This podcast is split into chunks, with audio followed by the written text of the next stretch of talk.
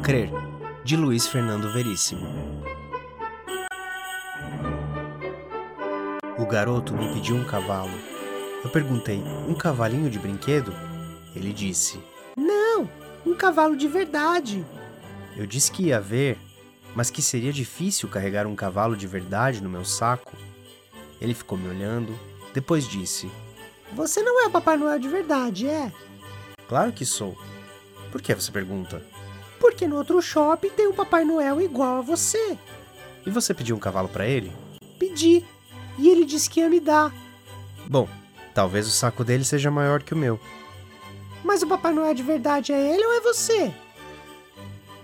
O que dizer para o garoto? É que nós temos o poder da ubiquidade, entende? Ubiquidade.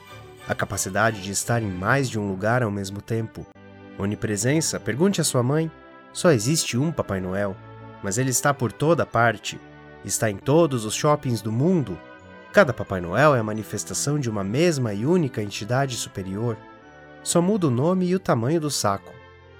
Eu sei, é um conceito difícil de entender, ainda mais na sua idade. Há anos, séculos discute-se a natureza dessa entidade multipartida.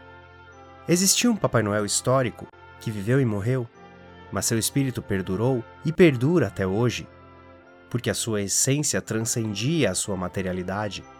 Sua sobreexistência supratemporal e ahistórica, como a definiria Kierkegaard, depende de uma predisposição da humanidade para ver na sua figura a idealização de um paradigma infantil de bom provedor e a eternização da infância num pai amável que nunca morre e volta ciclicamente todos os anos, ano após ano, na mesma data.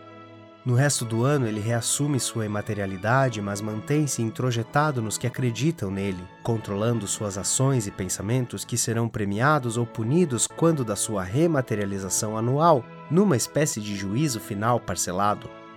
Eu, o Papai Noel do outro shopping e todos os milhares, milhões de Papais Noéis que surgem nessa época do ano, somos apenas caras diferentes do mesmo ente reincidente que traz presente ou castigo, representando uma cosmogonia moral que rege o comportamento humano.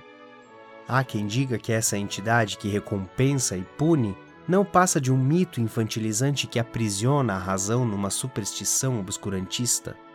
Que Papai Noel não existe? Que eu sou uma fraude? Que o Papai Noel do outro shopping é uma fraude?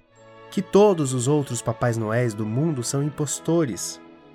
Que por trás das suas barbas falsas há apenas pobres coitados tentando faturar alguns trocados sazonais com a crença alheia e enganando as criancinhas. Não é verdade. Pode puxar a minha barba. Eu existo, eu. Nisso, o garoto fez xixi no meu colo. Foi levado pela mãe com pedidos de desculpa. Melhor assim, pensei. Minha explicação só iria assustá-lo, e eu só estaria tentando convencer a mim mesmo. Sou gordo, tenho uma barba naturalmente branca. Sou quase um predestinado para ser Papai Noel de shopping. Mas todos os anos preciso combater minhas dúvidas. Como em qualquer caso envolvendo crença e fé, o pior são as dúvidas. Com o xixi eu nem me importo. Mas veja como crer é importante. Em seguida sentou no meu colo um homem dos seus 40 anos. Não queria me pedir nada, só queria colo. Tinha estourado o limite do seu cartão de crédito nas compras de Natal e precisava que alguém o consolasse.